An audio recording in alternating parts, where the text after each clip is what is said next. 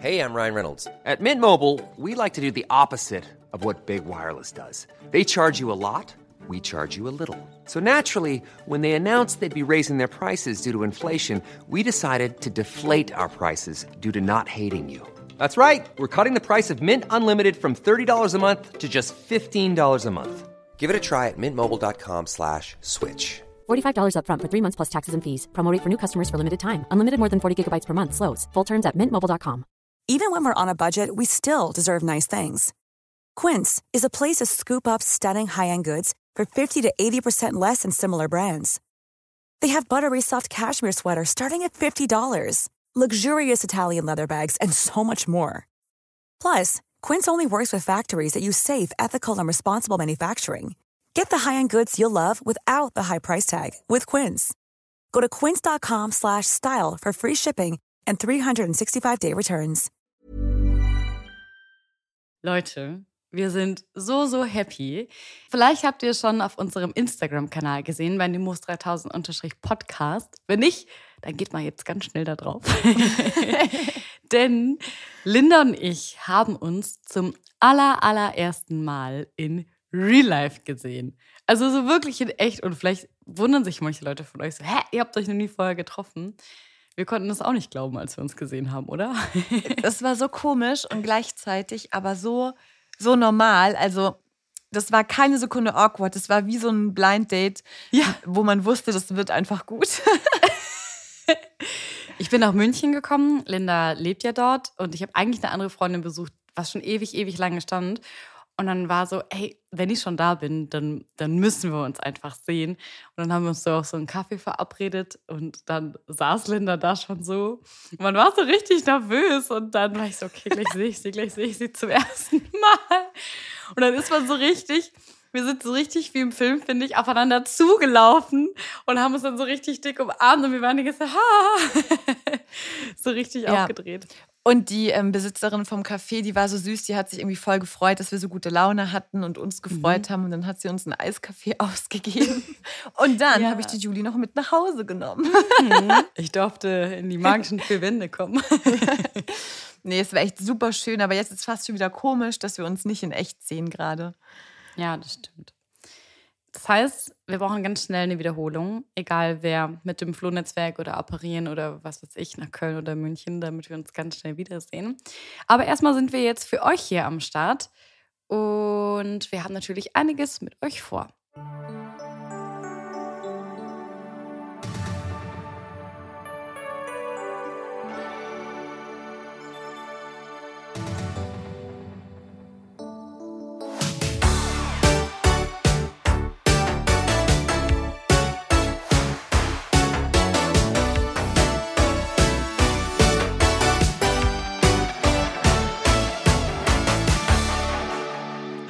Und damit herzlich willkommen zu einer neuen Folge von Nimbus 3000.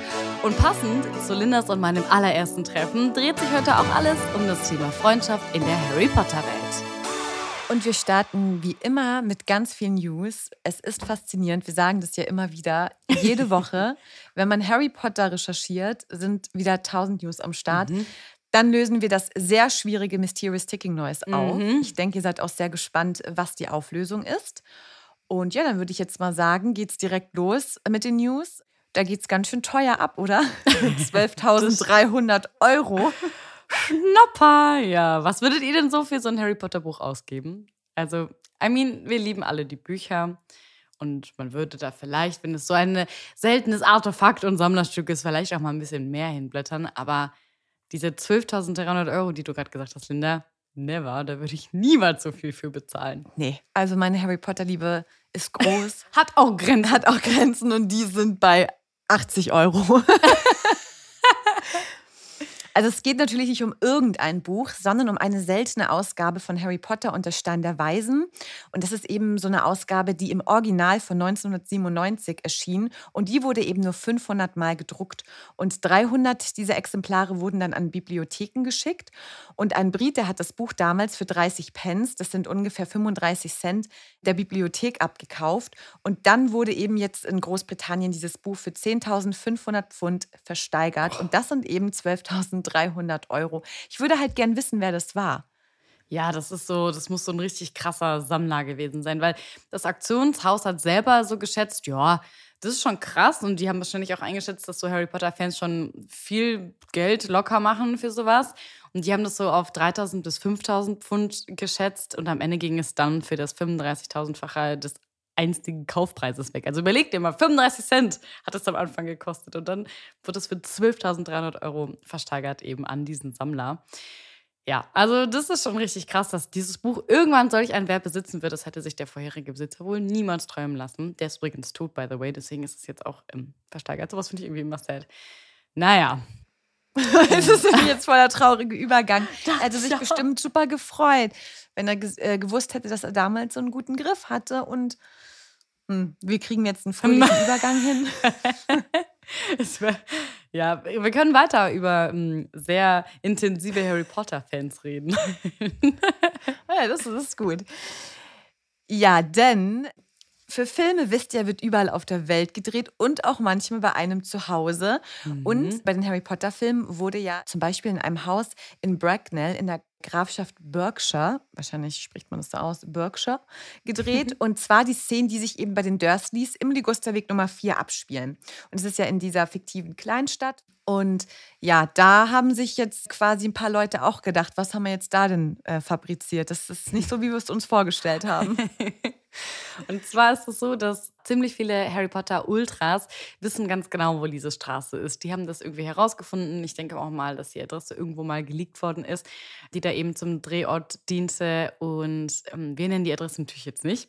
Denn, zu Recht, die eigentlichen Besitzer dieses Hauses sind ends genervt von mega vielen Harry Potter-Fans, die das Dursley-Haus 24-7 belagern.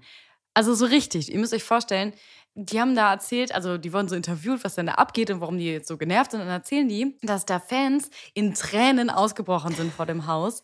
Oder dass sogar manche sich so richtig krass verkleiden, wie in den Szenen, die halt rund um den Legusterweg stattfinden. Und dann Szenen nachspielen, die in dem Legusterweg stattfinden, vor dem Haus, um, den Haus, um das Haus herum.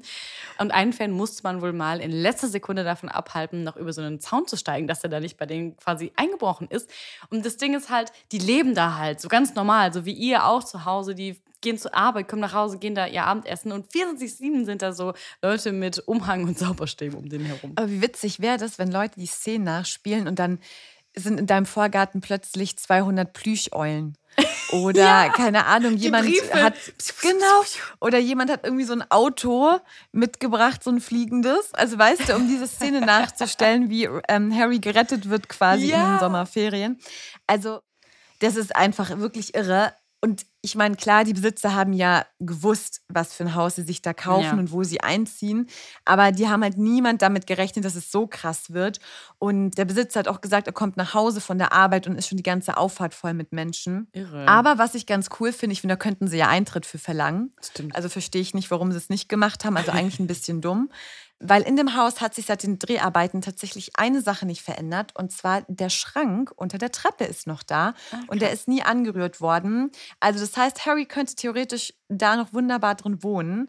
Und ja, im Moment stehen da nur ein Bügelbrett und ein paar Staubsauger und Putzsachen drin. Auch nicht anders Aber, als Harrys Schlafzimmer.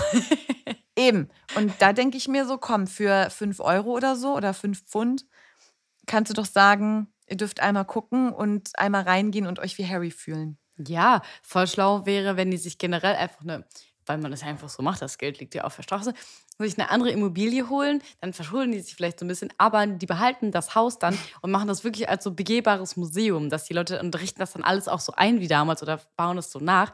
Und da glaub mir, da kannst du so viel Kohle mitmachen. Am Ende haben die ihre neue Immobilie eh damit raus, dann wird das so ein richtig geiles begehbarer Drehort oder so. Wäre doch mega nice. Ja, wir können da ja mal hin und, und mal gucken. Oder wir nerven die so sehr, bis die selber nicht mehr wohnen wollen. Wir dort. machen die Dann stehen wir beide mit, mit äh, Umhang im Auf, in ja. der Auffahrt.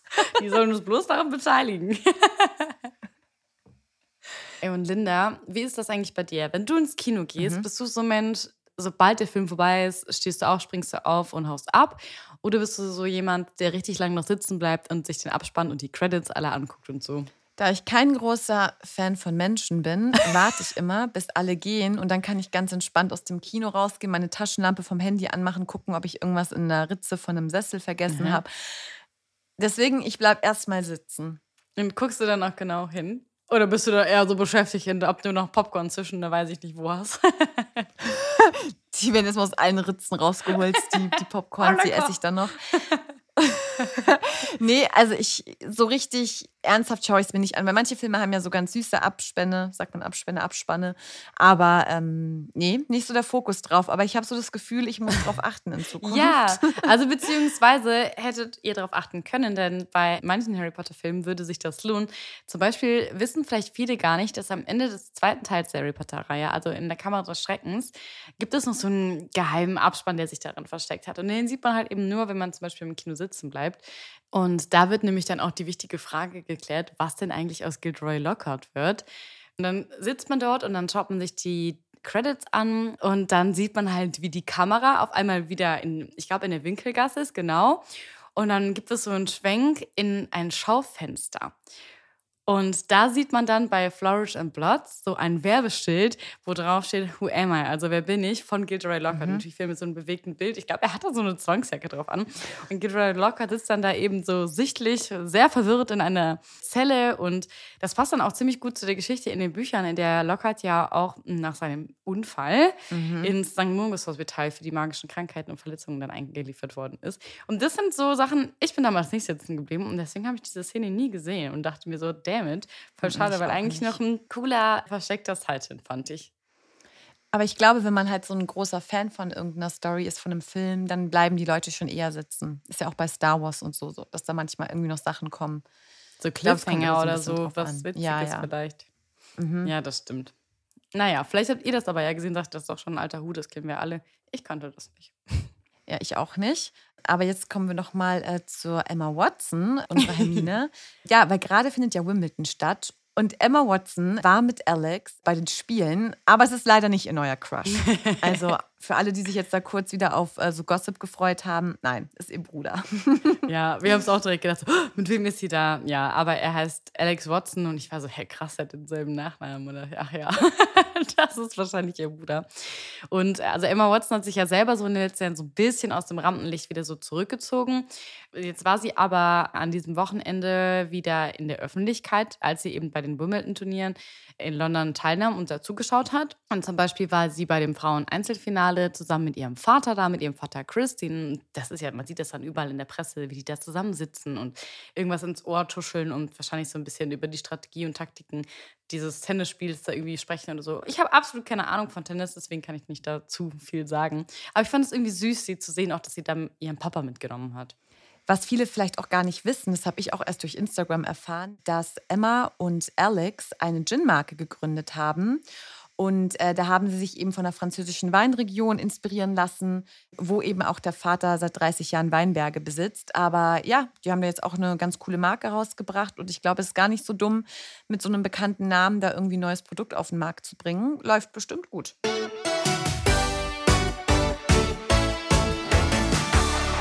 Und wir hatten es ja schon ganz am Anfang gesagt, das Mysterious Ticking Noise war wirklich ultra schwer ja. letztes Mal. Und wir haben einfach eine Milliarde verschiedene Antworten von euch bekommen. Also Einfach nur um ein paar Mal zu nennen, zum Beispiel von Spotify. Das ist doch das Brutzeln in der Pfanne bei den Weasleys oder Szene dritter Teil, wo die Kutschen äh, Hogwarts erreichen, die peitschende Weide oder öfter mal gehört, der Troll läuft durch das Wasser im Mädchenklo im ersten Teil. Also ihr habt ganz, ganz viele Szenen genannt, die total verschieden sind. Dann irgendwie hätte alles gepasst. Man war so bei ihm. Ja, ich, ich weiß, wieso du das denkst. Bei Insta habt ihr dann zum Beispiel auch geschrieben, das könnte das mehr sein nach Dobbys Tod. Oder es könnte nach der Kampfszene von Harry und Draco im sechsten Teil sein. Es könnte sein in der Kammer des Schreckens, als Harry zu Ginny eilt oder als er dann vor den Basilisken davonrennt. Myrte springt wütend in die Toilette. Oder einer von euch hat sogar gesagt, es könnte im vierten Teil sein, wo eine Person über den Innenhof in Hogwarts rennt mit einem Buch über dem Kopf.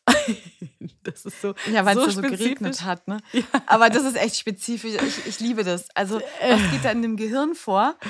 Wenn ihr irgendein so Geräusch hört und sagt, ah, da das ist die Person über sein. den Hof gerannt. Also Respekt auf jeden Fall an euch. Und jetzt, um noch, euch allen nochmal das Geräusch ins Gedächtnis zu rufen, um dieses Mysterious Sticking Noise ging es letzte Folge.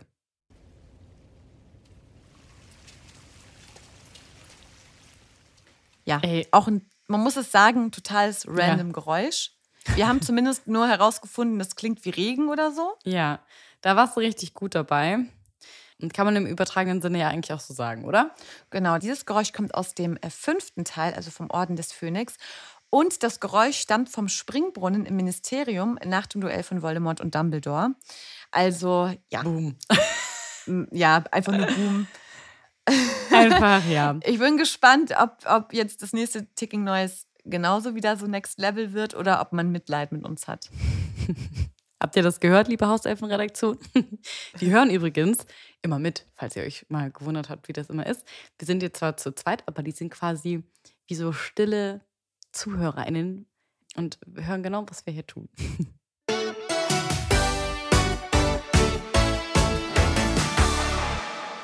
Ja, Linda und ich haben es ja schon am Anfang der Folge gesagt.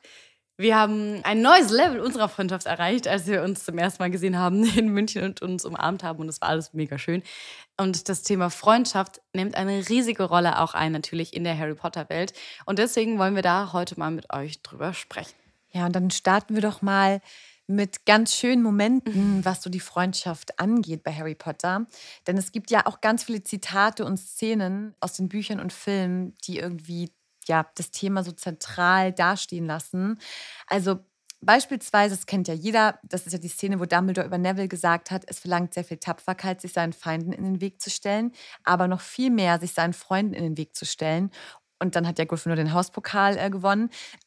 Also ich als Slytherin, ich bin einfach, also ich will einfach nur da sitzen und sagen, what the fuck, also bitte. Aber it's okay. Ich liebe auch einfach, wenn die, wenn alles schon im Film in Slytherin geschmückt ist und dann sind die so gefühlt Punkt, ich glaube, die sind sogar Punkt gleich auf oder nur einen Punkt dahinter und dann kommt noch der Neville Extra Point Bonus obendrauf und dann macht Dumbledore so und die diese ja. Wimpel ändern sich von den grünen Schlagen in diese orange-roten und Löwenteile und du denkst dir so, hehe. ich habe das nicht gedacht. ja, also Freundschaft ist glaube ich, ehrlich gesagt, eine der zentralen Themen einfach in Harry Potter. Es gibt wirklich so, so viele wichtige Dinge, hm, die wir alle aus Harry Potter mitnehmen können. Auch unter anderem finde ich viel zum Thema Liebe auf verschiedene Weise, so Liebe von Familie, aber auch von Freundschaften und natürlich auch generell Liebe von PartnerInnen, kann man das so sagen. und man lernt halt einfach, dass Anderssein auch voll egal ist und dass Freundschaft da einfach hilft, zusammen zu kämpfen, sich gegen Voldemort zu stellen, die Dementoren, die Todesser, Umbridge, die Horcruxe. Dann kommen dazu ja noch die ganzen Teenager-Probleme, wie diese Beziehungsprobleme, Neid und Prüfungen etc.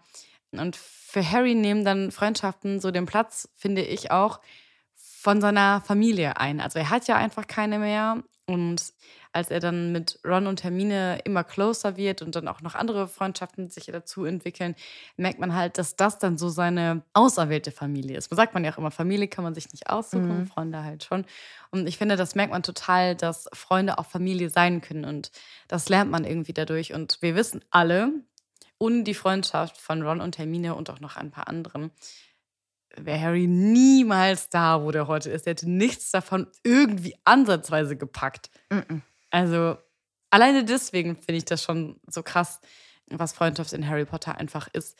Und wie gesagt, letztendlich ist die Freundschaft eben halt auch die Krux des Ganzen, wie überhaupt Voldemort besiegt werden konnte. Und weil Voldemort hatte eben eins nicht, eben diese Liebe. Und die hatten halt alle Freundinnen untereinander. Und ja, das finde ich richtig krass. Das stimmt. Und wir haben uns so ein paar Attribute oder, ja, ich sag mal so Statements rausgesucht, und die dann so ein bisschen mit den Freundschaften aus Harry Potter verknüpft. Also zum Beispiel eben, das hast du ja schon angesprochen, es ist okay, anders zu sein. Mhm. Weil bei Harry Potter ja super viele Figuren sehr anders sind und eben nicht so der Norm entsprechen. Mhm. Also Favorite, ne, Luna Lovegood, Neville, aber auch die Weasleys, die sind ja auch nicht so diese klassische Norm. Mhm. Und obwohl Harry ja so eine Berühmtheit ist, ist er ja bei den Muggeln unbeliebt, aber in der Zaubererwelt ja dann eben ein totaler Held. Mhm. Und diese ganzen verschiedenen Charaktere passen trotzdem so wunderbar zusammen und es zeigt sich einfach, es ist nicht schlimm, anders zu sein und es sagt eben nichts darüber aus, wie viel ein Mensch wert ist oder ob er liebenswürdig ist oder nicht und dass Freundschaft eben diese ganzen Unterschiede überwindet. Und das ist, glaube ich, so mit so dieses Haupt- oder die Hauptmessage, die in den Filmen und in den Büchern immer wieder klärt wird. Und Ausgrenzung ist aber leider auch dann so ein Thema, was quasi dann mit reinspielt. Mhm. Denn wir haben ja das Thema mit der Reinblütigkeit. Und das ist ja auch wichtig, finde ich, dass das drin vorkommt. Und ja, allein schon Draco Malfoy, der dann Hermine auch als Schlammblut ähm, bezeichnet, das ist halt Rassismus. Mhm. Und ja, Hermine ist ja keine schlechtere Hexe, nur weil sie bei Muggeln aufgewachsen ist. Und Draco ja, genau. ist ja auch kein besserer Zauberer, nur weil seine Eltern ebenfalls zaubern können. Aber, und das schließt ja wieder den Bogen, Freundschaft überwindet das Ganze. Mhm. Und Hermine wäre vielleicht auch nicht so selbstbewusst geworden, muss man sagen, wenn sie nicht die Jungs gehabt hätte um sich rum. Die haben ja. sie ja schon sehr beschützt auch. Total. Und das ist ja auch voll die spannende Entwicklung, weil letztendlich am Anfang gab es diese Freundschaft ja nicht, weil Ron vor allen Dingen Hermine ja auch einfach gar nicht leiden konnte. Der hat die ja, also am Anfang ja auch schlecht über die geredet und die auch so ein bisschen gemobbt und als abfällig ihr gegenüber gewesen, weil sie halt aus ihrer Unsicherheit und äh, das Einzige, was sie so hatte, was sie mitgebracht hatte, weil sie, glaube ich, selber dachte, oh Gott, meine Eltern sind Muggel und in Anführungsstrichen nur Zahnärzte, was ich habe, ist schlau sein und Fleiß. Und mhm. ich, ich muss jetzt so viele Bücher wälzen, um irgendwie in diese Welt zu passen. Das hat da war sie, glaube ich, super verunsichert und tritt, tritt, dann halt mit dieser Arroganz da auf, mit diesem, ah, das geht so und so und wer, man zaubert hier und bla bla bla. Und Ron kann ja so Angeber und sowas ja sowieso gar nicht leiden.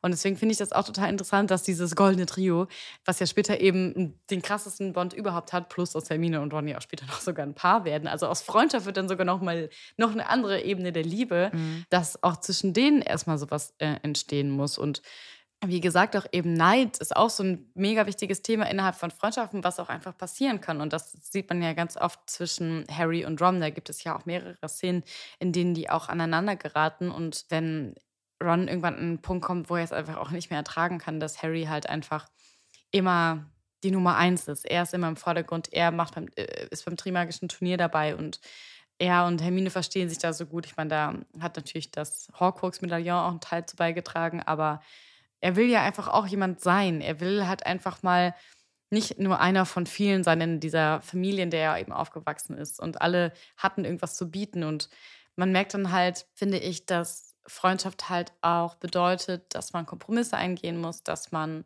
irgendwie aufeinander zugehen muss und ja, dass man sich auch mal streitet so wie die beiden. Und das ist aber nichts heißt, weil die ja im Grunde dadurch ja auch miteinander gesprochen haben und sich dadurch halt wieder kennengelernt und wertgeschätzt haben. Ja. Und das finde ich irgendwie so süß und schöne Messages, weil Freundschaft ist nicht nur Friede, Freude, Eierkuchen, so wie man das manchmal in so Hollywood-Streifen Ja, eben sieht. nicht. Ne? Also genau. ich finde eher so mit Leuten, mit denen man nur immer eine gute Zeit hat, das ist ja, das hat ja keine Tiefe. Ja. Also das ist doch das Schönste, was es gibt, wenn du auch unterschiedlicher Meinung sein kannst, auch mal streiten kannst, ohne dass du immer direkt Angst haben musst, dass da die Freundschaft drunter leidet. Ja.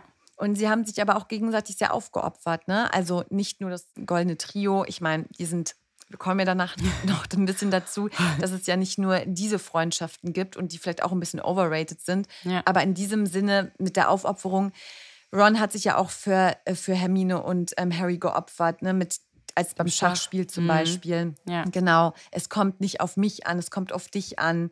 Und ja, auch, dass man sich Sorgen macht um den anderen. Also Hermine ist ja auch die weichere Seele, sage ich mal, zwischen den zwei Jungs. Und dann sagt sie auch immer öfter, bitte achte auf dich, ich habe Angst um euch und so. Mhm. Also es ist halt so schön, dass die auch gegenseitig ja so loyal sind und sich eben auch aufopfern, damit es den anderen gut geht. Und ja. das ist schon eben das mit nicht immer Friede, Freude, Eierkuchen, sondern diese vielen Hürden, die sie auch gemeinsam haben. Ja, und ich finde auch, wie du auch eben schon gesagt hast, im Grunde zeigt das, was für ein unbrechbares Band Freundschaft bilden kann und dass sich das halt auch manchmal entwickeln muss. Du hast ja eben schon geredet von Neville und Luna zum Beispiel, mhm. die ja schon AußenseiterInnen eher sind. Und man merkt halt einfach, wie beide halt voll die Charakterentwicklung machen, dadurch, dass sie dann irgendwann akzeptiert werden und die anderen sich auch für die öffnen, weil auch Neville nehmen, auch die drei sind ja auch nicht frei von Fehlern und Harry, Ron und Hermine sind auch nicht von Anfang an cool und immer so gut mit Neville und der auch so unsicher ist und so tollpatschig und so. Und er, irgendwann kommt, entsteht diese Freundschaft mit denen und dann kommt ja noch DDA, also Dumbledores Armee, zustande. Und das macht ja auch mega das Ding einfach. Also das bringt Neville ja dazu auf eine ganz, ganz neue Rolle und eine ganz, ganz neue Ebene, die er dann da einnimmt. Und bei Luna ist das ja auch so, die ja sogar als Außenseiterin in ihrem Haus selber auch gesehen wird, mit der irgendwie keiner abhängt. Und alle nennen die Looney und mobben sie, weil sie eben so anders ist. Hm. Und da finde ich das auch ziemlich cool, weil Ginny und Hermine sind ja super close und ja fast beste Freundinnen. Und Hermine ist ja nicht so cool mit Luna und findet die ja auch suspekt und findet das alles so ein bisschen weird, was sie da macht. Und Ginny steht halt voll hinter ihr und bringt die auch in die Gruppe so mit rein und nimmt die so ein bisschen an die Hand und sagt auch, wir nennen sie nicht Looney, sie heißt Luna und hier ist die. Und dadurch entwickelt sich ja dann auch so eine tiefe Freundschaft zwischen Luna und Harry, die ja dann auch merken, weil ich glaube auch, er fand die am Anfang so ein bisschen komisch und hat dann aber so ein bisschen gesagt, okay, ich lasse mich mal auf sie ein, als dieser Moment mit den Testralen war und er gedacht hat, hey, okay, krass, die sieht das auch. Mhm. Und ich glaube, da hat dann auch Harry gelernt, okay, hab mal nicht so Vorurteile. Ja, Luna ist weird, so, ja, ist sie. Aber deswegen ist sie ja kein schlechterer Mensch oder irgendwie blöd. Und dann haben die halt eben daraus gemerkt, dass sie auch freundschaftliche Gefühle füreinander haben und sogar sich gegenseitig sehr, sehr helfen können, weil beide eben so viel rund um das Thema Tod irgendwie zu tun haben. Aber das merkt man ja auch generell an der ganzen Story, dass es am Anfang halt sehr eindimensional war, finde ich, mit diesen Freundschaften. Ne? Mhm. Und das wurde ja dann immer mehr, es hat sich immer erweitert, neue Menschen sind dazugekommen. Ja. Die Figuren sind ja auch nicht unfehlbar. Also das wird ja auch immer ganz klar dargestellt. Also keine von den Charakteren ist ja nur gut oder nur böse. Also ja, das ist ja ganz viel dazwischen. Und auch ein Dumbledore, das hatten wir ja schon mal in einer anderen Folge, ist auch mit Vorsicht zu genießen. Ne? Also er ist auch nicht der, der netteste Mensch auf der ganzen Welt und hat auch seine eigenen Ziele, die er da so ein bisschen bisschen verfolgt. Und ich finde es aber auch wirklich gut, dass eben so Gruppenzwang und auch eben, was ich gemeint habe, dieser Rassismus auch behandelt wird. Mhm. Erinnerst du dich auch noch an die, die also diese Ansteckbuttons mit Potter stinkt? Ja, voll. Die auch sich so bewegt haben und so. Und ich fand das ja. auch, ich fand das ganz schlimm. Also, wir haben ja schon mal bei Harry gesprochen und dass es viele Momente gab, wo man so auch über Harry die Augen verdreht hat, weil man denkt, mein Gott. Aber da tat er mir so leid, weil wir natürlich wussten, er, er konnte da wirklich nichts für und es haben sich also so viele gegen den gestellt und haben dann, ich finde so Buttons, ich finde, das ist schon harte Mobberei, so Buttons magisch erstellen zu lassen, wo drauf Potters Ding steht. Und das haben so viele dann nachgemacht und mitgemacht, also wirklich mhm. richtiger Gruppenzwang. Und haben sich dann alle, ohne irgendwie Harry mal zu fragen und mit ihm zu zweiten Gespräch zu führen und sagen, hey, sag mal, hast du das eigentlich gemacht oder nicht? Haben sie erst einfach angenommen und gesagt, ja, der war das bestimmt, der hat das bestimmt, er hat bestimmt betrogen, weil er ist immer Aber ich frage mich auch immer so, inwieweit kann man in dem Alter, muss man auch ehrlich sagen, so verlangen, dass man so reflektiert ist. Ne? Also es ist scheiße und es ist keine Ausrede, aber ich finde so, in dem Alter ist es ja eh so einfach beeinflusst zu werden. Ja, das und stimmt. Malfoy war ja auch so dieser klassische Schulhofmobber mit Crab und Goyle und der wusste schon, wie man Leute manipuliert, muss man ja auch sagen. Ne? Mhm. Also die Leute hatten ja auch ein bisschen Schiss vor ihm, die wollten dann auch nicht irgendwie so bei ihm. Auch. Ja, und die wollten, glaube ich, da auch nicht so in die Schusslinie geraten und dann selber irgendwie von Malfoy auf dem Kieker sein und dann irgendwie gemobbt werden. Deswegen verstehe ich das schon, dass man dann vielleicht eher mitzieht, weil nicht mhm. jeder irgendwie so selber so schon ne, mutig genug ist, sich mhm. dagegen zu stellen. Ja, aber das hat man ja dann auch in den Büchern und den Filmern, äh, Filmern, in den Büchern und den Filmen dann auch gelernt, weil ganz oft, wenn dann irgendwie sich aufgelöst hat, ah, surprise, surprise, Harry war doch nicht der Blödmann und er hatte recht, Dumbledore ist wirklich zurück. Es gab ja auch Situationen, wo Schüler ihn dann verleugnet haben, als auch im Tagespropheten dann über ihn so schlecht äh, geredet wurde und als würde er sich das alles ausdenken und sich dann auch Schüler von ihm abgewendet haben und über ihn so krass getuschelt haben und so. Oder halt bei Potters Dings dass dann irgendwann dieser Moment kam. Auf jeden Fall haben die dann irgendwann gesagt, sind die dann auf ihn zugegangen und haben doch dann in der Halle auch gesagt, sorry Potter, ich wollte mich nochmal entschuldigen für mein Verhalten, war halt echt scheiße.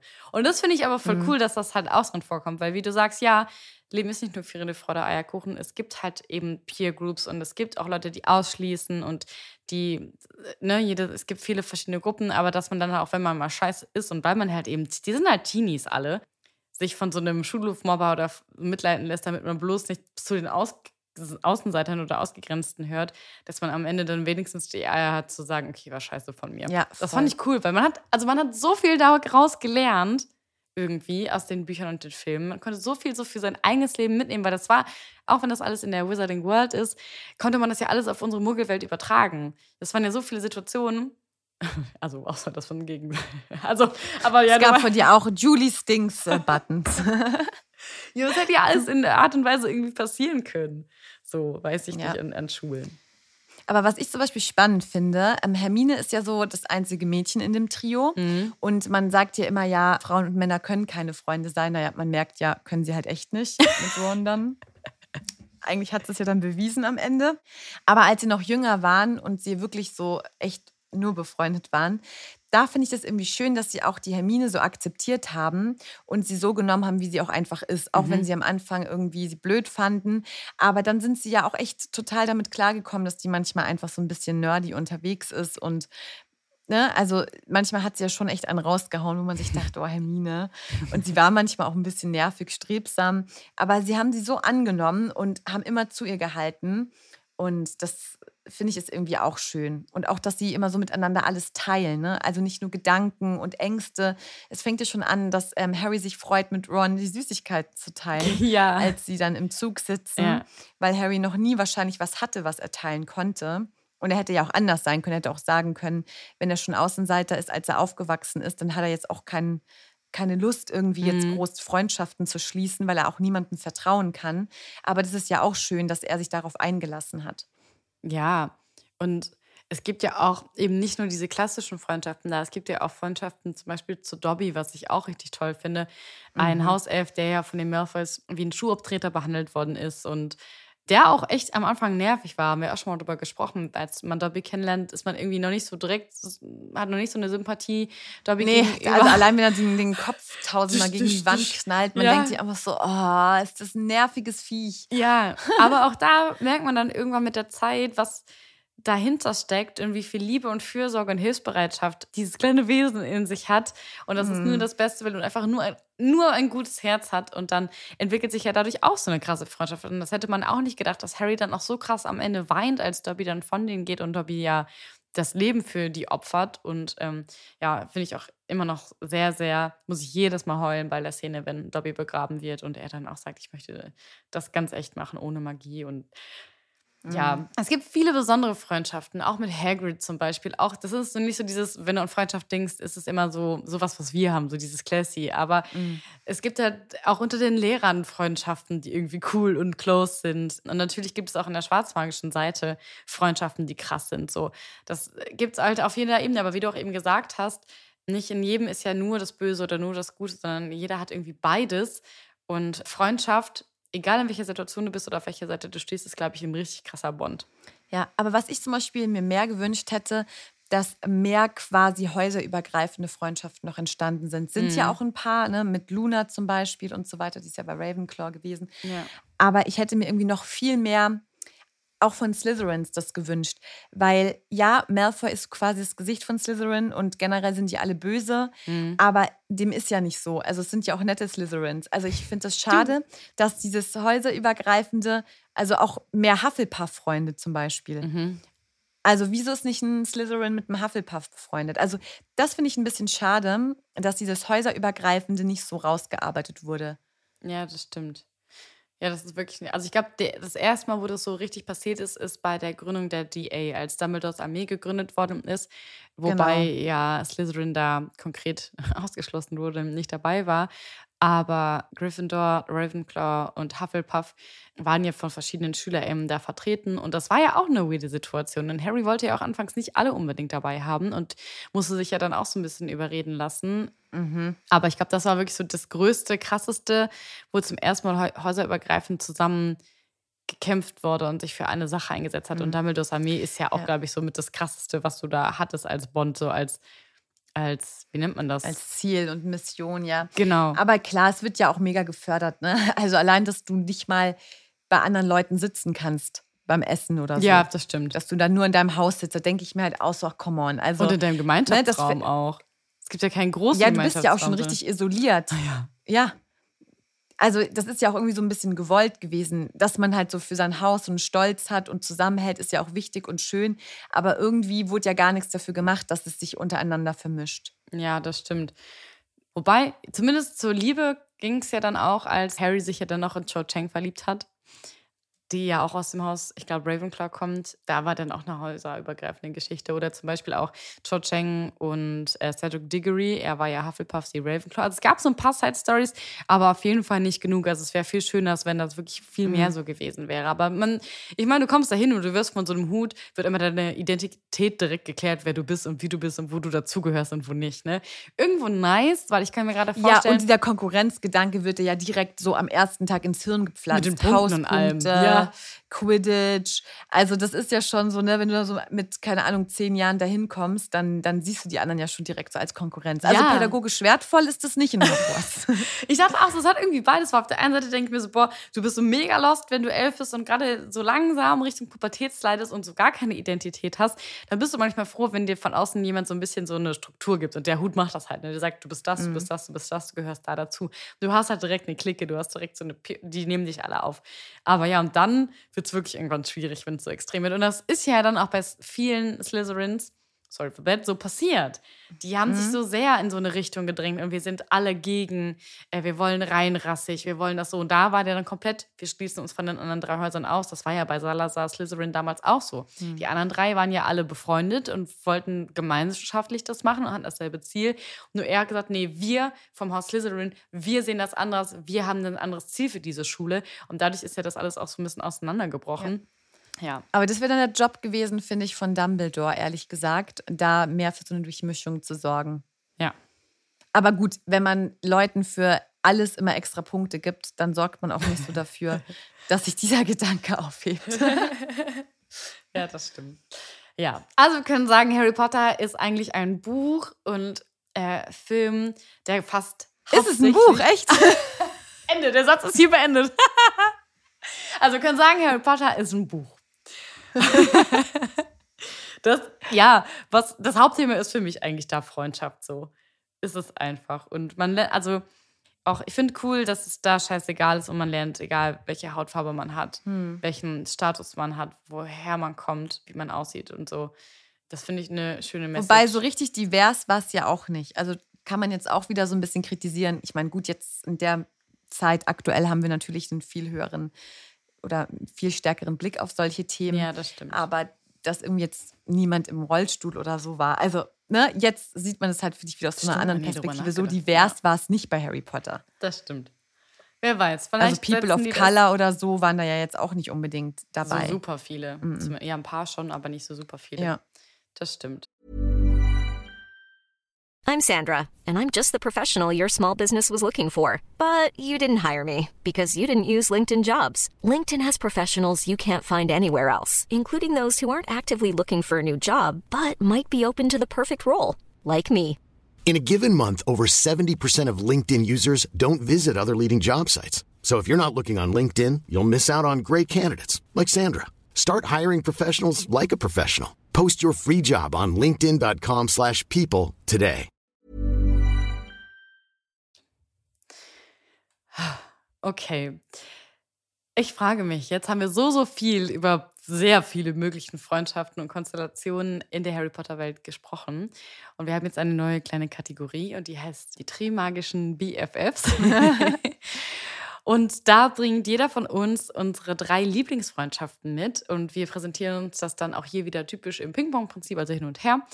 Und ich bin sehr gespannt, wer so deine Top 3 Friendships sind in der Harry Potter-Welt. Ja, also meine Nummer drei ist, ähm, ja, sind Lavender und Pavati. Really? Ja, weil ich finde, das ist eine der beständigsten Frauenfreundschaften in der gesamten Geschichte von Harry Potter, weil ich finde, die machen alles zusammen. Das ist irgendwie richtig cool. Die haben sich da so gefunden. Die üben zusammen Zauber. Die stehen ja beide auf Professor Trelawney und ne, hängen immer mit der ab, weil das ist ja auch ihr Lieblingsfach. Die kichern die ganze Zeit. Und bei denen hat man so richtig so den Eindruck, die sind am glücklichsten, wenn sie zu zweit sind. Und als Lavender ja angefangen hat, mit ähm, Ron auszugehen, war Pavati das ja so ein bisschen ach, zu viel und auch so dieses Verhalten so von ihrer Freundin so peinlich, weil es einfach drüber war. Aber dann haben sie sich ja auch wieder sofort vertragen und ich finde, man braucht einfach eine beste Freundin und ich finde die Freundschaft von den beiden total underrated. Also ich hätte mir das, glaube ich, gewünscht, wenn ich in Hogwarts wäre, dass ich wirklich so eine beste Freundin gehabt hätte. Ja. Weil, sorry, aber Hermine ist, glaube ich, auch dankbar gewesen, dass sie irgendwann Ginny hatte und Luna und so. Weil Hermine hatte ja ganz lange nicht so eine beste Freundin und ich finde das irgendwie so, die Jungs verstehen es halt auch nicht immer alles, Nicht alles. so. Ja, wenn du dann doch schon über deinen ersten Crush und so reden möchtest, das geht halt nicht immer so. Nee, und das, eigentlich hat man der Hermine damit viel genommen irgendwie. Und bei den beiden ist es so, die haben sich so von Anfang an gehabt und sind die ganze Geschichte hinweg beste Freundinnen. Und ähm, das finde ich irgendwie mega cool. Würdest du auch eine häuserübergreifende Freundschaft, beste Freundschaft in Hogwarts einnehmen? Ja, Auf jeden Fall. Würdest du auch einer Ravenclaw sagen, du kannst meine Mühe befreien? Nee, eine Ravenclaw nicht. Die gar Frag nicht. für einen Freund. Nee, aber das fände ich so richtig schön. Aber da würde ich uns auch sehen, immer zusammen in der großen Halle. ja. Immer die Köpfe so zusammengesteckt und so. Das finde ich auch cool. Ja, ich habe versucht, bei den Top 3 Friendships da nicht das Goldene Trio so in den Fokus zu stellen, sondern mal ein bisschen auf andere zu gucken. Also, weil die, die stehen so für sich. Und ich habe über Seamus Finnegan und Dean Thomas nachgedacht und dachte, auch ein bisschen so eine Freundschaft, die man nicht so direkt vor Augen hat, wenn man darüber spricht. Und die sind, finde ich, so ein paar, die treten ja wirklich gar nicht alleine auf. Also die überall, wo du bist, sind die beiden eigentlich immer zusammen erscheinen da. So cool. Ja, und die, also auch so eine Man-Friendship finde ich ja mega cool. Und die war ja auch von Anfang an da, die waren direkt fest. Zum ersten Mal, als sie sich getroffen haben, war das okay, wir beide, da ist was. Und das Coole ist, die hatten ja auch ihre Momente, wo sie sich nicht unbedingt auf alles geeinigt haben, wie zum Beispiel über die Rückkehr von Voldemort, wo sie unterschiedlicher Meinung waren und es dann auch mal so ein bisschen, ja, bröckelt oder man sich mal so ein bisschen voneinander entfernt, weil man sich so denkt, hey, hm.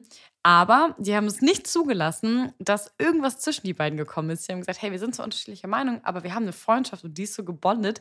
Ja, und man mag sich vorstellen, wie schrecklich das gewesen wäre, wenn die während der Heiligtümer des Todes getrennt worden wären, als Dean wegen seines unbekannten Blutstatus auf die Flucht gehen musste. Ja. Ja, aber die Freunde, die zeigen ja dann äh, vor der Schlacht von Hogwarts, dass sie wieder vereint wurden und das ist, wie stark sie sind und dass sie das zusammen gekämpft haben. Und ich finde, das ist auch nochmal ein Beweis dafür, wie nah die sich waren und wie nah sie sich auch danach waren, weil das ja auch eine krasse Situation ist, wenn du denkst, oh Gott, der geht da auf die Flucht, was machen wir jetzt, was bedeutet das für uns? Und danach waren die irgendwie noch closer als ich. Ich glaube, wenn du dann so einen Gedanken hast mit, ich könnte den verlieren oder so. Deswegen, Voll. ja, Also ich glaube auch ehrlich gesagt, so ein Trio, so wie Ron, Hermine und Harry, finde ich auch schwieriger, weil es ist immer einer so ein bisschen ausgeschlossen, in Anführungsstrichen. Ne? Also das wird ja gar nicht so arg thematisiert. Klar ist mal Eifersucht, weil Ron ja dann in Harry, äh, in Harry vor allem, in Hermine verliebt ist. Ja, wer weiß, vielleicht auch in Harry. ähm, und im echten Leben ist so eine Dreierfreundschaft schon viel mehr Themen ausgesetzt, finde ich, als wenn man einfach so eine beste Freundin und so einen besten Freund hat. Mhm. Auf jeden Fall. Sagt man auch immer. Drei ist immer schwierig. Drei ist immer eine zu viel. Das klingt gemein, aber ich finde es auch Ja. so. Manchmal merkt man das schon. Auch mit super engen Freundinnen, wenn man dann aber in einer Dreikonstellation ist. Man muss immer so ein bisschen seinen Platz finden. Und das passiert natürlich schnell, dass man das Gefühl hat in der Diskussion, was ja voll nicht schlimm ist, dass man mal diskutiert oder so, dass man aber schnell dieses Zwei gegen Eins hat und dann ist immer Ja, Kacke. genau. Ja. Ja. Okay, wen hast du noch mitgebracht? Ich habe noch mitgebracht Hedwig und Harry, Süß. weil ich finde, das ist irgendwie so eine Soll ich das Intro spielen nochmal? da muss ich wirklich weinen, aber nicht, weil es so rührselig ist. Okay, sorry, ja. ähm, das ist halt irgendwie so von Anfang an so der einzige Freund, den Harry so hatte. So mit dem Eintritt in die Zaubererwelt hatte Harry direkt Hedwig an seiner Seite und Hedwig ist total underrated, weil die hat Harry so treu gedient und aufopfernd und sie hat ihn auch, die hatte auch so menschliche Züge fast Das wollte schon. ich auch gerade sagen. Ich das fand auch ich super so vermenschlicht. Ja. ja, wenn sie so verärgert war oder sie sich übergangen zickig, gefühlt ne? hat, dann Ja. war sie ja auch zickig. Als Harry doch auch nicht ihre Dienste in Anspruch genommen hat, sondern doch so eine Posteule genommen hat, da Ja. war sie ja beleidigt. Und ja, klar, Schneeeulen gibt es halt in Großbritannien nicht so oft. Und die ist halt aufgefallen. Ja. Und ja, ich finde so, das war irgendwie, ich weiß nicht, ich liebe einfach Hedwig. Und liebe Hedwig die Hedwig auch. war ja auch stolz. Die wusste ja auch, ey, ich bin war eine schon Queen. eine gute Posteule. Die war und ich bin richtig sassy so, zuverlässig. ja.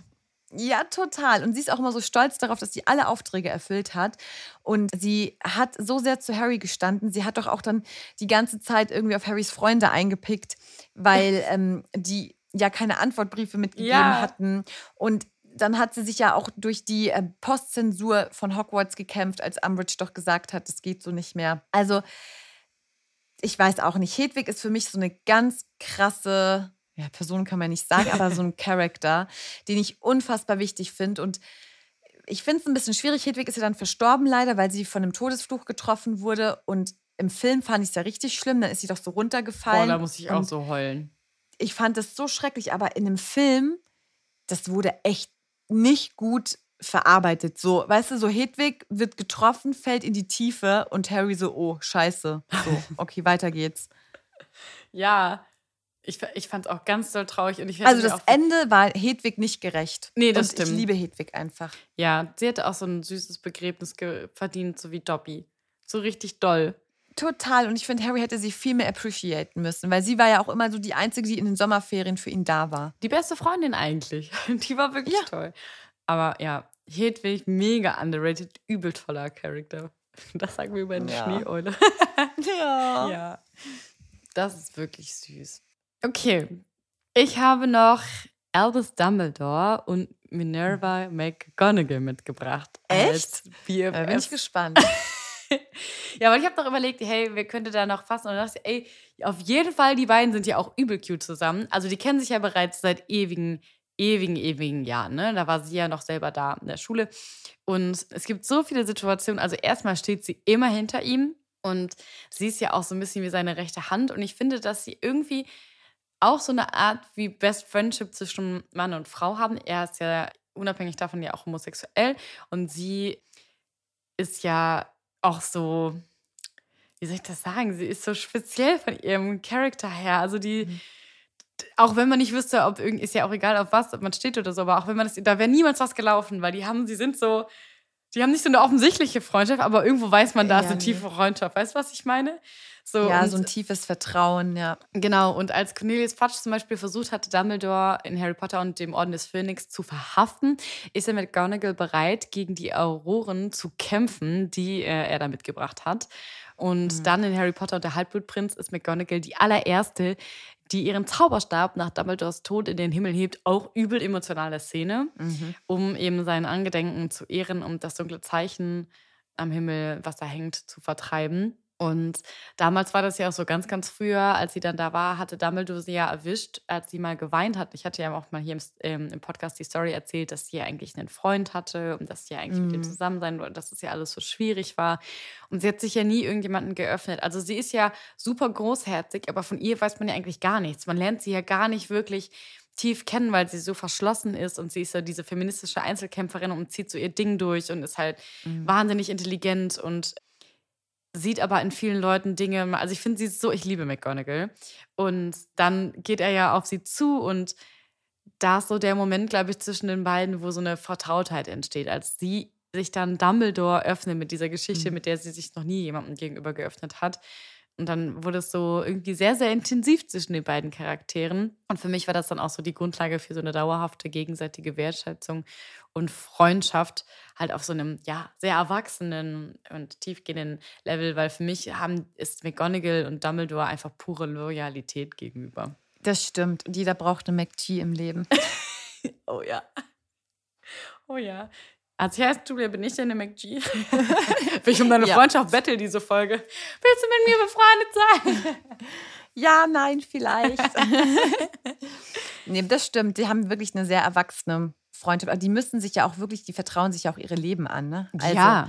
Das ist ja auch nochmal echt next level. alle Sachen, die er so macht und überlegt, holt er sich auch irgendwie immer zu Rate. Und das finde ich aber auch immer einen. Also es gibt ja Love Languages und jeder drückt ja seine Liebe zu Menschen anders auch aus. Und ich finde. Oh ja, da habe ich gestern auch drüber gesprochen. Ja? Was ist deine Love Language?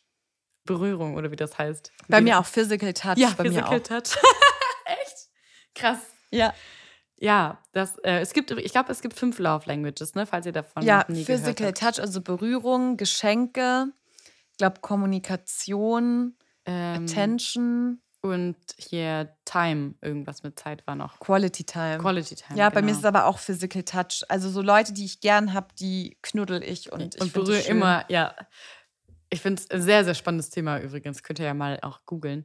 Ja, auf jeden Fall finde ich, ist es auch so eine Love Language, wenn man jemanden halt immer ja, so krass supportet und immer nach Hilfe auch fragt. Ich finde, das macht auch was mit mir. Wenn du immer zu mir kommst, wenn du sagst, kann ich deinen Rat haben, Mhm. dann weiß ich einfach, dass du mir sehr vertraust und sehr viel in mir siehst. Und das hab ich, haben die irgendwie beide. Das stimmt. Aber das passt auch ganz gut, weil meine Top-Freundschaft sind Sirius Black und James Potter Mhm. Man mag sagen, was man will. Wir hatten es ja auch schon öfter. Es waren halt beides echte Deppen. Also James ja noch mal mehr, aber sie waren jetzt nicht die nettesten auf der Welt. Aber, und das fand ich irgendwie so schön, die waren halt wirklich wie Brüder. Also Hagrid hat ja auch gesagt, die waren Weedy, Weedy Weasley-Zwillinge. Weedy Weedy Weasleys. Ähm, und auch McGonagall hat gesagt, man konnte sie einfach nie trennen. Mhm. Und Sirius hat ja auch bei James zu Hause gelebt eine Zeit lang und wurde auch wie ein Sohn aufgenommen. Und ich finde es so faszinierend, die beiden waren ja totale Alphas. Ne? Also die Mhm. hatten viel Talent, die hatten dieselben Werte, die hatten dasselbe, ein bisschen zu große Selbstbewusstsein. Und eigentlich würde man ja von solchen Leuten denken, dass die so richtig in Konkurrenz Ja, so zueinander sich stehen. gegenseitig die Hörner abhauen. Ne? Absolut. Und das haben sie bestimmt auch in gewisser Art und Mhm. Weise. Und ich glaube, es gab es auch so, ne? So ein kleiner Wettbewerb mal. Aber sie haben sich immer so loyal gegenseitig unterstützt. Und ich glaube, der größte Liebesbeweis ist ja einfach, dass Sirius eben der Trauzeuge wurde und zum Paten beziehungsweise zum Vormund Ja. von Harry. Voll. Und auch eigentlich ja zum Geheimniswahrer hätte werden sollen. Wir wissen ja die traurige Geschichte. Mhm. Das heißt ja, dass James Sirius nicht nur sein Leben, sondern auch das von seiner Frau und seinem Kind anvertraut hat. Oh, und ich glaube, einen ja. größeren Liebesbeweis wird es niemals geben. Und das Krasse war ja auch, dass Sirius Motivation, aus Azkaban zu fliehen war, James Sohn, also Harry, zu schützen. Ich Gänsehaut. das ist einfach, ja, und das ist für mich eigentlich somit die schönste Die ist Freundschaft. richtig pure. Die ist pure, genau. Mhm. Obwohl die beiden echt schwierige Charaktere sind, Dickköpfe, Ja. so viel Selbstbewusstsein. Also würde man nicht denken, dass die mit diesen selben Zügen es schaffen, dass sie da so eine tiefe Freundschaft da aufgebaut haben. Und wenn ich schon Voll. sagen, sie sind wie die Zwillinge, also dann muss es schon echt krass gewesen sein. Das muss wirklich krass gewesen sein. Und wenn man dann noch weiter darüber nachdenkt, dass diese Freundschaft, die die beide hatten, noch übertragbar war auf eine dritte Person, und, also auf Lupin. Und dass diese ganze Freundschaft eben nicht nur auf Spaß basiert hat, sondern auch um eben diese Pureness und dass sie sogar für Remus Lupin, der diese Wolfskrankheit hat, bereit waren zu sagen, hey, wir schließen dich nicht aus, sondern wir helfen dir, wir finden einen Weg. Und im Endeffekt haben sie es zwar irgendwo für sich selber genutzt, aber der Grundgedanke des Ganzen war es ja, Lupin an der Seite zu stehen. Und dann wurden die ja für ihn, haben sich in Animagi verwandelt, um Ja. ihn begleiten zu können und für ihn da zu sein und ihm diesen ganzen Akt, der halt wirklich körperlich super schlimm und anstrengend und hart für ihn war. Und man sieht ja, wie kaputt Lupin ist, wie, wie ihn das alles mitnimmt, diese Krankheit, ihn da so zu supporten. Ich finde, das ist wirklich wahre Freundschaft. Das war schon krass. Also dieses Duo war das heftigste, aber auch als Trio waren die wirklich großartig. Ach, ich will einfach über die Rumtreiber jetzt so eine Ich Serie auch. oder ein Buch. Also wirklich. Es Umso wird mehr Zeit. darüber sprechen. Ja, es wird wirklich Zeit. Warner Brothers, hört uns. Bitte macht das. Es gibt so viele, so viele Ideen. Ja, meine Platz 1 ist, ich glaube, gar nicht vergleichbar mit deiner Platz 1, weil dies ist so eine ganz andere pure Freundschaft und auch so ein bisschen, weil ich sie einfach so, so süß finde. Und zwar ist es die Freundschaft von Hagrid zu dem Trio. Ich liebe Hagrid. I know. Und er ist ein, also ich kann an, ich kann nichts Schlechtes über Hagrid sagen. Er ist, er ist für mich pure, so vom der Charakter von sich aus ist so. Die drei sind ja auch so unterschiedlich, haben sich dann gefunden und Harry ist ja eigentlich der Erste, der diese Freundschaft zu Hagrid pflegt und nimmt ja dann seine Freundinnen Ron und Hermine Mhm. mit und sofort von Sekunde eins ist da so eine so ein tiefgehendes Ding zwischen denen und die beiden gucken auch zu ihm auf und wollen von ihm beschützt werden und sind neugierig und wollen ihm jederzeit helfen. Und er ist aber auch direkt schon fast ein bisschen väterlich in so einer Situation, dass er immer Ja. auf die aufpassen möchte. Eigentlich, Wobei, er möchte aufpassen, aber ich finde, er ist wie so ein bisschen der crazy Onkel, der, ja, ich meine, wenn die einen verbotenen Wald mitnimmt und so. Also, Ja. oder die zur Spinne schickt. ja, er ist irgendwie so dieser Onkel, der quasi selber gar nicht weiß, wie man so Kinder erzieht. Ja. Oder he really tried it. He really tried it. So mit vollem Herzen And versucht er es. Ja. Aber er ist irgendwie so immer die, Pers die erste Person, die für, die Ba- für alle drei einsteht und auch umgekehrt. Und Ja. die beweisen ja alle wiederholt, dass sie alles für diesen gutherzigen Halbriesen tun würden. Also sie holen Ja. seinen Schnabel zurück, bringen sich damit komplett in die Gefahr. Die haben den Zeitumkehrer und die können, die können so viel damit machen. Ich meine, das ist nochmal eine eigene Folge wert. Oh Gott, ja. Aber sie nehmen sich in dieser ganzen Story Zeit, um seinen Schnabel zu retten, weil sie wissen, wie viel der Hagrid bedeutet. Oder sie helfen ihm auch mit Norbert, weil er weiß, er kommt komplett in Schwierigkeiten, wenn die den jetzt nicht nach Rumänien bringen und ihm dabei unterstützen. Und Ron macht das alles klar. Die gehen, nehmen ständig an seinem Unterricht teil, ähm, der zum Teil ja, kann man ja später Fächer wählen, und gehen dann aber dahin, weil sie wissen, dass sonst da keiner hingehen würde und dass die anderen auch über ihn herziehen. Und wenn Draco über Hagrid schlecht redet oder wenn Umbridge da hinkommt und die versuchen alles, um ihm zu zeigen, wie viel der den dreien bedeutet und Hagrid eben umgekehrt genauso. Und ja, Irgendwie, ich liebe das auch, wenn die den umarmen und in die Arme laufen, wenn er dann in diese Halle reinkommt und die drei sitzen da auf der Bank und sehen den. Da muss ich auch immer weinen, weil das so schön Ich ist. finde es so süß mit dem Fotoalbum, was äh, Oh Harry Gott. dann auch gibt. Ja. Das ist einfach nur süß. Ja. Ach, Hagrid. Ah, cool. Wir müssen eine Special-Folge über Hagrid machen. Ja. Ja, wir haben jetzt ja unsere Top-Freundschaften vorgestellt. Wer ist denn die Freundschaft aus den Harry Potter-Büchern oder Filmen, wo ihr sagt, das ist einfach wunderschön und sowas wünscht man jedem? Schreibt es uns. äh, Wir freuen uns von euch zu hören. Entweder direkt wieder bei Spotify unter der Folge oder bei Apple Music. Ach, wo noch bei Instagram, bei der E-Mail, die findet ihr in den Show Notes. Also ja, schickt uns eine Überall. Eule. Ja, und vielleicht habt ihr sogar irgendeine coole Freundschaft so auf der sehr schwarzmagischen, düsteren Seite, wo ihr sagt, boah, die ist schon krass. Da wäre ich auch sehr gespannt.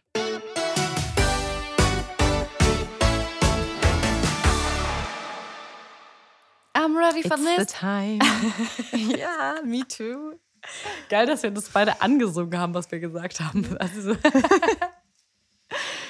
ja, wir sind wieder soweit, um uns zu blamieren. Denn wir haben noch ein neues Mysterious Ticking Nurse mitgebracht. Beziehungsweise unsere Hauselfenredaktion hat uns das mitgebracht. Linda und ich kennen das nicht. Und wir spielen jetzt einen kleinen Schnipsel aus einer Filmszene aus den Harry Potter Filmen vor und müssen erraten, was das ist oder beziehungsweise in welcher Szene das ist.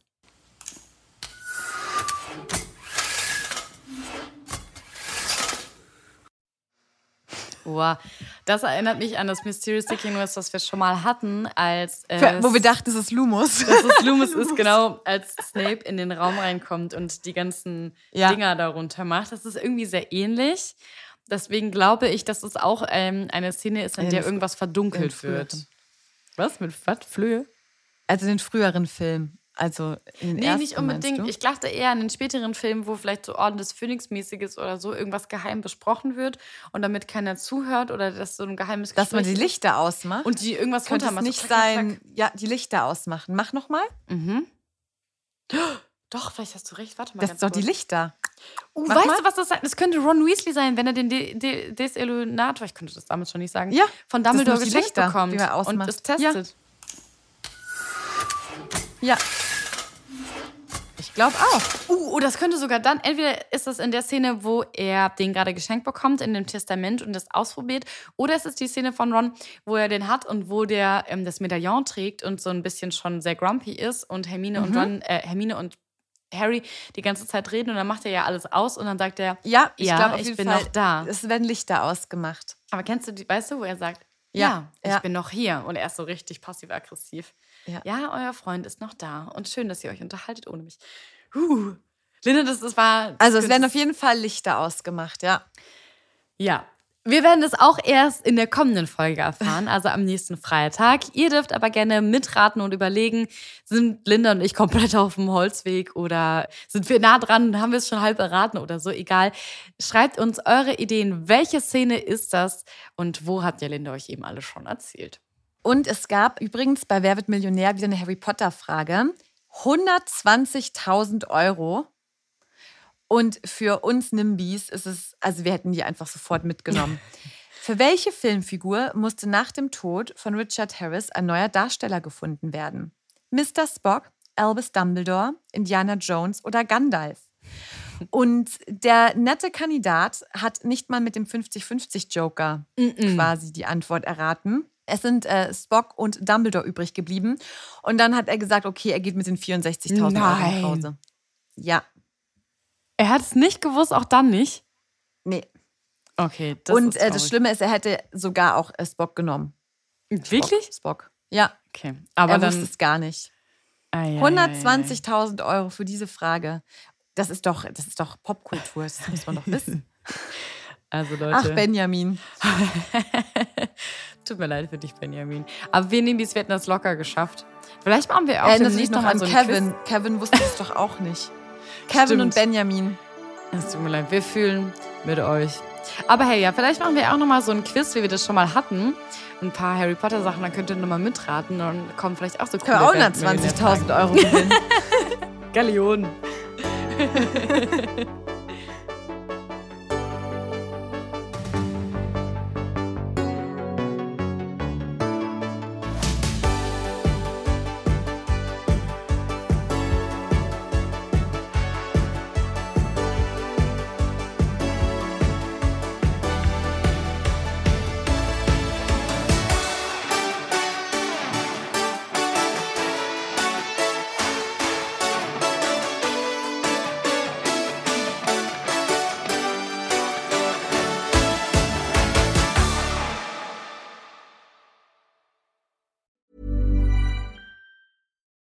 Hi, I'm Daniel, founder of Pretty Litter. Cats and cat owners deserve better than any old fashioned litter. That's why I teamed up with scientists and veterinarians to create Pretty Litter. Its innovative crystal formula has superior odor control and weighs up to 80% less than clay litter. Pretty Litter even monitors health by changing colors to help detect early signs of potential illness. It's the world's smartest kitty litter. Go to prettylitter.com and use code ACAST for 20% off your first order and a free cat toy. Terms and conditions apply. See site for details. Hey, it's Paige DeSorbo from Giggly Squad. High quality fashion without the price tag? Say hello to Quince. I'm snagging high end essentials like cozy cashmere sweaters, sleek leather jackets, fine jewelry, and so much more. With Quince being 50 to 80% less than similar brands. And they partner with factories that prioritize safe, ethical, and responsible manufacturing. I love that. Luxury quality within reach. Go to quince.com slash style to get free shipping and 365 day returns on your next order. Quince.com slash style.